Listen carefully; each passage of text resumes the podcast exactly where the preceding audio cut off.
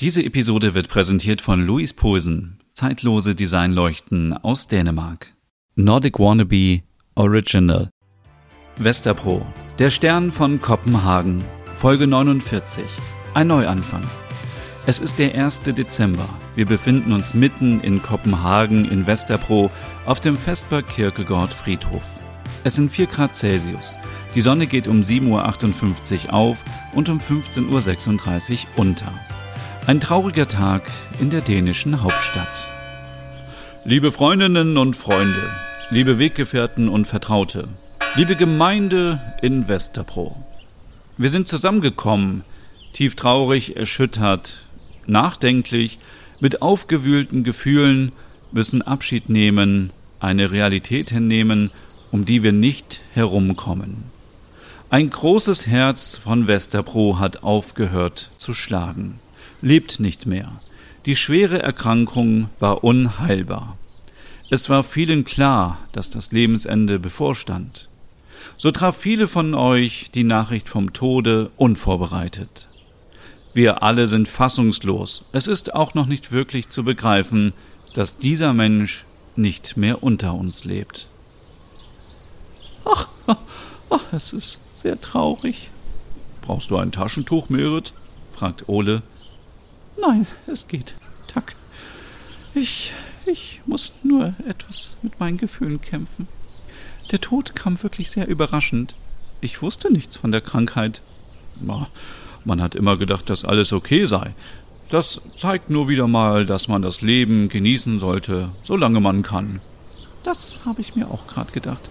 Und ich bin zu einem Entschluss gekommen, Ole.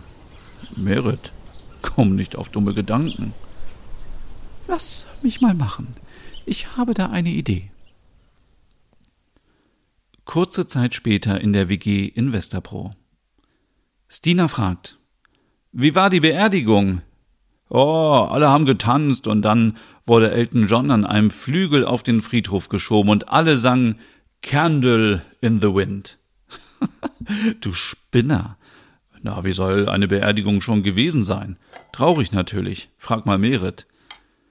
Ich wäre ja gerne mitgekommen, aber ich hab so dicke Füße heute. Erzähl uns was Neues. Geh du mal mit einem dicken Bauch die Treppen rauf und runter. Ach, was erzähl ich dir? Du kennst das ja von deinem dicken Bauch. Boah, also das ist ja wohl Bodyshaming. So dick bin ich nun auch nicht. Dafür ist mein Bauch kuschelig behaart. Und mein Bauchnabel guckt nicht wie eine Türklingel heraus. Türklingel?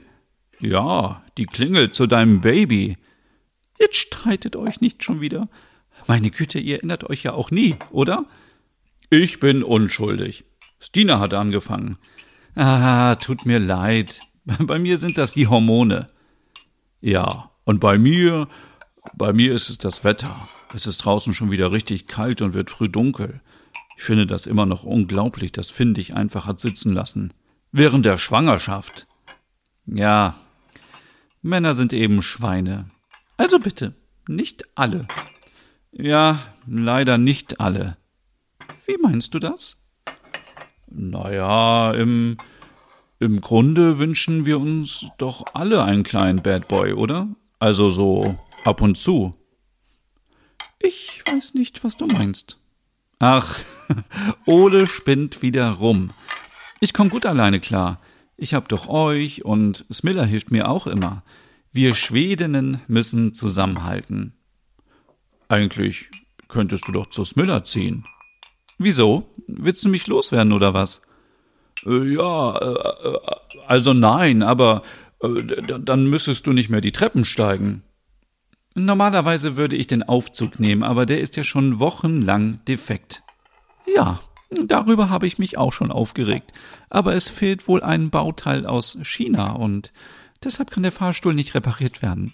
Als ob wir in Dänemark nicht selbst Aufzüge bauen könnten. Ach, Merit, das liegt sicherlich an den aktuellen Lieferkettenproblemen. Ja, ich warte auch schon ewig auf Zubehör für meinen Computer. Vor Wochen bestellt und ewig lange Wartezeiten. Es gibt Schlimmeres. Jeder Gang macht schlank. Nicht wahr, Ole? Ole lässt die Tüte mit dänischen Plunderteilchen fallen. Jetzt fängst du auch schon an. Ich esse nur noch heute was Süßes und ab morgen mache ich Diät. Nein, wir mögen dich doch, so wie du bist.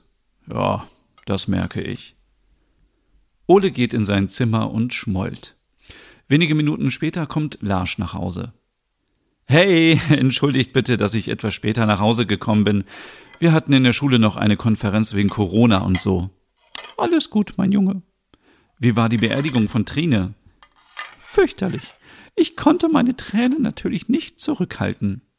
Gefühle sollte man immer rauslassen, sagt Stina. Warst du alleine da? Nein, Ole hat mich begleitet. Wie nett von ihm. Ole ist schon ein toller Mann. Na, wird hier wieder über meinen Bauch gelästert? Ole kommt zurück in die Küche. Larsch antwortet, Nein. Ole, wünsche ich einen Bad Boy oder so. Bist du so einer? Äh, äh, äh, also, äh, Mutter, das, das kann ich jetzt hier nicht. Ähm, ich muss mal eben meine Tasche wegbringen. Stina lacht. Merit, du bist einfach der Knaller. Wieso? Na, euch beiden kann man ja gar nichts anvertrauen. Larsch kommt wieder rein. Worin ist Trina eigentlich gestorben? Man weiß es nicht genau. Mit 90 Jahren war sie schon sehr alt. Der Pfarrer meinte, es sei eine schwere Krankheit gewesen. Bestimmt Corona. Ole, es gibt auch noch andere Krankheiten außer Corona. Egal woran sie gestorben ist, es ist ein großer Verlust für Westerpro. Sie hat so viel getan für unseren Stadtteil. Sie war damals schon quasi dabei, als aus dem Bahnhofsviertel diese schöne Gegend entstand. Und sie hat immer den Weihnachtsmarkt in Westerpro organisiert. Lars schwärmt. Ach, an den erinnere ich mich auch noch. Da waren wir doch immer mit Papa und dann gab es diese rosa Weihnachtsmänner aus Schaumzucker und ich hatte Kinderglöck. Mm, rosa Weihnachtsmänner. Ole, reiß dich zusammen. Was habe ich denn jetzt schon wieder gemacht? Der Weihnachtsmarkt ist letztes Jahr ausgefallen, wegen der Pandemie. Aber ob er dieses Jahr stattfindet? Trine hatte sicherlich keine Möglichkeiten. Stina fügt hinzu. Wie denn auch, wenn sie krank war? Da hat sie sicherlich was anderes zu tun gehabt. Lars stimmt zu. Das denke ich auch. Also, mich zieht dieses Jahr nichts auf einen Weihnachtsmarkt. Zu viele Menschen und ich würde alle Stände leer essen. Ich habe ständig Heißhunger. Zum Glück habe ich nicht mehr so Hunger auf Orangen. Das erging mir auch so. Als ich mit Lars schwanger war, ähm, hatte ich damals Hunger auf Schweinebraten. oh je. Könntet ihr bitte aufhören, übers Essen zu reden? Ich mache Diät. Äh, so schnell? Stina fragt, ich dachte ab morgen. Lars fügt hinzu, du musst nicht abnehmen. Wir sollten wirklich das Thema wechseln. Wie ihr vielleicht in den vergangenen Monaten schon mitbekommen habt, bin ich die meiste Zeit bei Axel und ich fühle mich dort sehr wohl. Ich habe deshalb beschlossen, dass ich hier ausziehen werde. Merit. Ja, Ole, also, ich freue mich für euch. Danke, Stina. Lars fragt, aber äh, was soll aus uns werden? Ich habe meine Wohnung gekündigt. Ich, ich fand es ganz schön mit Ole in dem Zimmer. Naja, es war schon etwas eng. Für euch ändert sich nichts. Die Wohnung ist abbezahlt und ich würde eine kleine Miete von euch nehmen, die aber fair ist. Sagen wir 1400 Kronen pro Person. Die Nebenkosten müsstet ihr auch selbst tragen. 1400 Kronen pro Person. Klingt fair für eine Fünfzimmerwohnung. Ich würde mein Schlafzimmer und mein Wohnzimmer räumen. Das könntet ihr dann nutzen. Dann ist noch das Gästezimmer, mein Arbeitszimmer und das alte Kinderzimmer von Larsch. Wenn es für euch in Ordnung ist, würde ich gerne mein altes Bett ins Gästezimmer stellen und ein paar Kleinigkeiten. Man, man weiß ja nie, wie lange die Liebe hält. Nicht wahr, Stina? Ja, wem sagst du das?